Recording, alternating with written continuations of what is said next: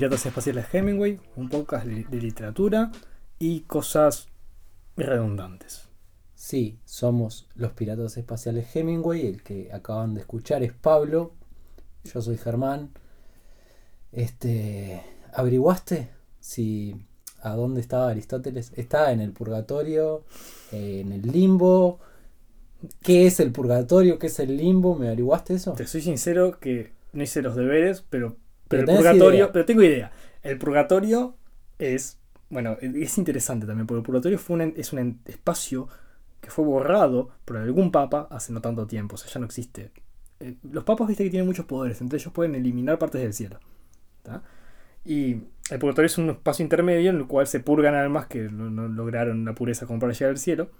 Es un fuego que quema, pero manso, y que te va poniendo, por ejemplo, eh, yo qué sé, mujeres muertas en un parto, por ejemplo. Y, Cristianas. Cristi- ah, no, Sí, por supuesto. por supuesto. Por, su- por No, este era el punto. El limbo entonces es a donde van los no iniciados en la exacto, religión. un- Por más capos que sean, entonces Aristóteles está en el limbo. Claro, qué, qué- qué injusticia. Aunque en realidad, si te soy sincero, a mí me gustaría estar en el limbo solo para tirarme unas partidas de, ajedrez griego con Aristóteles. ¿Sabes que siempre que leí eh, ciertas partes del infierno, yo lo identificaba con un poco de la Trotsky? Perdón, no puedo seguir. Bien, no, ahora yo, yo tomo las riendas. Sí. Me sacaste del partido. Eh, ta, eh, la- en la ocasión anterior, como bien se acordarán, el, el incidente incitador ya había sido dejado de lado. Llegamos al clímax del primer acto, en el cual el señor Macintosh, a quien yo en este tiempo que tuvimos entre medio, siento que ya, ya desarrollé un poco de cariño y para mí yo le voy a decir Toshi. Me gusta. Porque Toshi, este. No sé, tiene, tiene como una chispa de. de, de- de vitalidad que, que a mí me, Frescura. me emociona. me emociona. Y ta, Toshi descubrió, alegadamente, eh, llegó a su casa y parece que su esposa estaba con alguien más. Alguien de pies grandes que él identificó como un payaso en base a su vestimenta. Que era claramente una remera de manga corta a rayas, estilo Wally. Y sus pies considerables, eh, 44, 45. Pero bien, ella no, no percibió que él se haya dado cuenta Ninguno de que estaba haciendo algo. Eso lo saca del partido, lo saca de, de- lo, lo- lo catapulta al segundo acto, el desarrollo de la historia. Quizás que, que no está tan claro todavía, pero comienza con que Toshi este, está, un- está con su mundo dado vueltas completamente. Eh, eh, Y acá es cuando va eh, la parte importante, Ah. porque él, él fue sacado de su contexto con, con la paliza y con el descubrimiento de que su esposa aparentemente había enviado la paliza, y fue sacado del mundo en el momento que ve esta situación de supuesta relación ilícita entre un hombre grande, con pies enormes y de aspecto payasesco, que no solo le aterra, sino que le produce esa doble sensación de pies grandes y mi esposa engañándome. Calcul- a ver, Calcular los calcular los sentimientos, del que tipo. pueda sentir. Claro, que además es un tipo con una fe cristiana muy fuerte, con valores cristianos muy monógamos, muy estructurados. Me sorprende un poco eso, pero bueno, si yo pude decir que la apodo es Toshi, vos podés decir que es un Sí, cristiano. me, me tomé esa libertad. Está bien. Está bien. Espero que no se decepcionen. Pero bien, eh, entonces hoy lo que nos compete es llevar a Toshi hasta la mitad de la trama. Y la mitad De la historia, Más más. de, como- de la historia. La mitad, eh, más que a nivel cronológico, es a un nivel conceptual. Sí. Y curiosamente, no solamente es un nivel contextual profundo, sino que es Conceptual. conceptual profundo, sino que es un nivel también cronológico en la mayoría de los casos. Sí, sí. Y acá, ¿y por qué? ¿Y por qué Pero yo resalto el Sí, tema sí. de conceptual porque ahora se va a, a- Sí, a- se va a partir la torta. Exacto, exactamente. Y por eso eh, es importante resaltar muy bien que la historia es una cosa antes del punto medio y una cosa después del punto medio. ¿Sí? El, el punto medio generalmente es, es una cosa muy curiosa porque se llegó a esa conclusión eh, muchos teóricos, yo no quiero empezar a cotear mucha gente porque esto se va a volver muy denso, pero eh, se empezó a disparar la idea de que en las historias, en todas las historias, parece que algo pasa en, en la mitad de las historias. Ese algo es un cambio que se empezó a observar eh, prácticamente de forma intuitiva, porque claro, lo- los- las personas con, con talento narrativo eh, generalmente llegan al punto medio y a muchas etapas de la estructura clásica de forma intuitiva. Y decían, ¿por qué se repite que siempre, más o menos por el 50% de historia, pasa algo? Un corte, un golpe, un impacto, que no es un clímax. Es un cambio en el ritmo de la historia. Cambio de ritmo que además tiene la funcionalidad de darle un sentido a toda la primera mitad Exacto. y a armar el terreno para que se desarrolle la segunda parte en la que también tenemos que ser sorprendidos. Exacto. Es importante Es muy, muy importante. Lo que estás diciendo es de hecho tal cual. Le da un sentido porque si nos ponemos técnicos, el punto medio, la función del punto medio, si tuviésemos que decir una función, es revelar la naturaleza del clímax del primer acto. Explica, básicamente, qué pasó en el clímax del primer acto. Se entiende qué sucedió. Y esta revelación, que de hecho se, se habla en términos de revelación, es una información nueva que adquiere el, personaje tal esta revelación cambia el tono de la historia. La historia se vuelve mucho más, entre comillas, seria a partir de este momento. Y seguramente, en muchos casos, cambia hasta la forma de verla. No es un cambio de mundo necesariamente, porque el personaje ya está en otro mundo, pero sí cambia lo que está en juego y cambia tanto internamente como externamente. ¿Y qué pasó con Macintosh? ¿Qué con Toshi? ¿Qué, qué fue lo que ¿Qué- ¿Cuál fue la naturaleza real de los eventos del clímax? Que recordemos fue este en que él cree que su esposa lo está engañando, aparte de mandarlo, mandarle a pegar por matones de pies grandes, con un señor de pies grandes y camisa al estilo Wally, que él asume que es un payaso. Ah, bien. Yo pienso que podemos empezar a trabajar a partir de esto. Toshi comienza a, como veníamos diciendo, calculemos los sentimientos. Bueno, indignación, capaz que un poco de rabia o bastante rabia. Y miedo. Pero y miedo. pero en definitiva, curiosidad. Y bueno, para mí, la opción...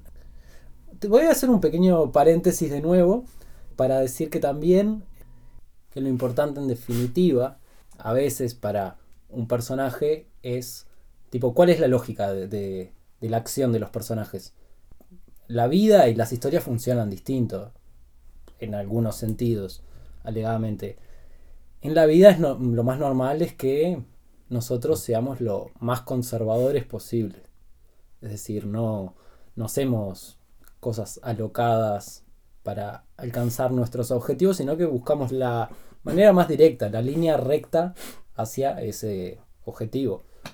En las historias a veces, bueno, es importante que, que los personajes no busquen la, la manera, pero eso depende de tu diseño narrativo, de si ellos...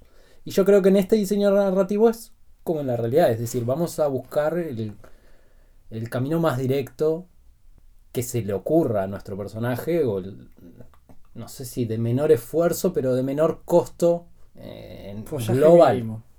Exacto, señor antropólogo. Exacto. Y para mí ese eh, es eso va a ser la, la motivación de la curiosidad lo va a llevar a que él siga a este, a este hombre, a que investigue quién es este hombre que, que está con su mujer. Está muy bien. eh, Porque está, además.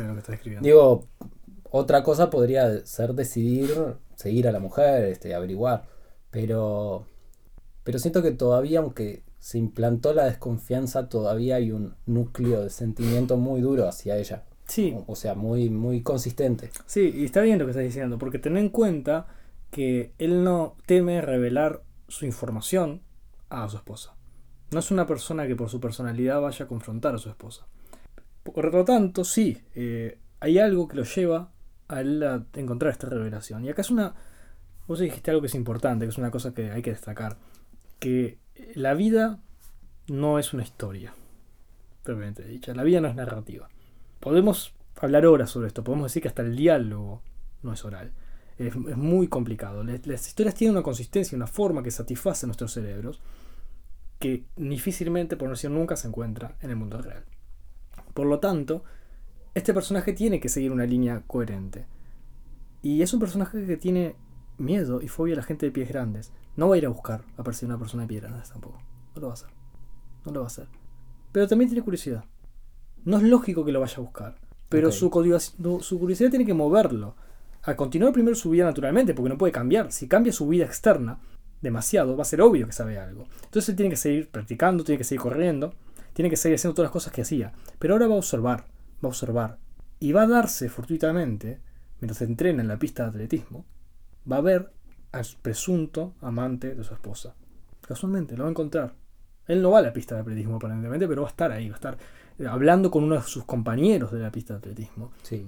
Y mientras se compra un chorizo vegano, lo está comiendo y escucha la voz, se aterra, y piensa irse, y escucha cómo este tipo habla de su esposa en términos totalmente despectivos y como básicamente si estuviese sobornando o obligando.